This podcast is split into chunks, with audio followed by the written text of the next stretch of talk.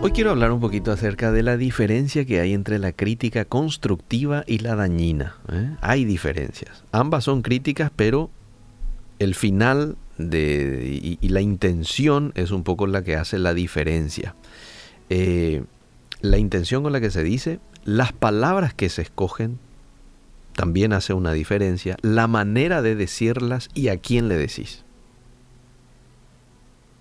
La intención, las palabras que se escogen, la manera de decirlas y a quién le decís esa crítica. Si vos tenés una crítica contra, qué sé yo, yo aquí lo tengo con Elías, pero me voy y le digo a, eh, a David, y no estoy haciendo del todo bien. Yo tendría que, para que sea una crítica constructiva, decírsela a aquí al compañero. ¿Cómo determino qué tipo de crítica estoy haciendo o estoy recibiendo? Las palabras utilizadas. En una crítica constructiva, amables oyentes, no se utilizan palabras denigrantes, palabras hirientes despectivos, sino todo lo contrario, ya que su nombre lo dice, la intención es construir, crítica constructiva, por lo cual las palabras a ser utilizadas serán palabras que construyan, que levanten, que desafíen al receptor. Fíjate lo que dice Proverbios 12, 18. Hay hombres cuyas palabras son como golpes de espada, mas la lengua de los sabios es medicina te hace bien, porque eso es lo que hace la medicina, te sana, consuela. Bueno, así son las palabras del hombre sabio.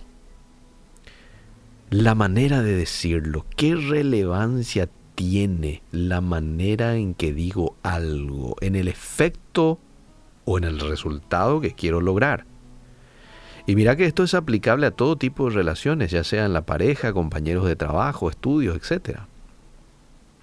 Proverbios 15 dice, la blanda respuesta quita la ira, mas la palabra áspera hace subir el furor.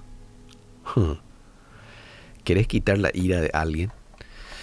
Bueno, dale una blanda respuesta. Hablarle de manera agradable. ¿Quieres enfurecerle a alguien? Háblale de manera áspera. Principio bíblico. Y después algo muy determinante de la, eh, de la crítica constructiva es a quién le decís. Este es un, ingrediente fundamental de la constructiva. Ya que el objetivo con esta crítica es elevar a la otra persona, no vas a hacer bien en ir a decirlo a otra persona, ¿verdad? Salvo una cuestión de excepción quizás porque la persona está enferma o por A o B motivo no está capacitada a recibir esa crítica, bueno, en ese caso podés ir a una persona cercana para que de pronto tome una intervención en el asunto, ¿verdad? Pero es una excepción. Si este no es el caso, entonces tenés que buscar el momento oportuno y decírselo a la persona. La crítica dañina es aquella que hacemos con otra persona en ausencia de la persona afectada, que de paso es murmuración, según el diccionario. El diccionario dice que murmuración es hablar de alguien de manera no buena estando ausente esa persona, ¿verdad? Y la Biblia nos dice que tenemos que liberarnos de la murmuración. No os murmuréis, dice un pasaje de la Biblia, ¿verdad? Entonces yo creo que tenemos que tomar la decisión de, como hijos de Dios, que estamos marcados a, eh, llamados a hacer la diferencia, porque somos nosotros la sal y la luz, hacer este tipo de crítica, crítica constructiva. Tampoco es sano callarse. A veces uno tiene algo que de pronto le molesta de alguien y no es sano callarte. Ya nos dicen los entendidos en psicología y demás, ¿verdad? Entonces hablemos, pero hablemos de la manera correcta. Cuando algo de pronto vemos nosotros que se puede mejorar, entonces critiquemos, pero siempre de manera constructiva. Es así como se manejó nuestro maestro. Jesús hizo mucha crítica constructiva, pero siempre fue constructiva, nunca fue una crítica dañina que destruya a alguien, ni mucho menos lo hizo en ausencia de la persona.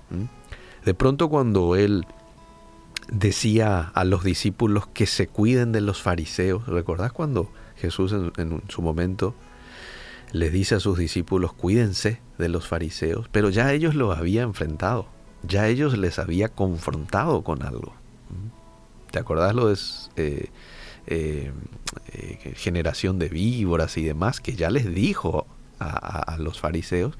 Y bueno, después les dice también a los discípulos, probablemente en ausencia de los fariseos, pero una vez que ya ha enfrentado a este tipo de personas. Entonces, que Dios nos ayude a poder ser hombres y mujeres, por sobre todas las cosas sabios, sabias en el hablar.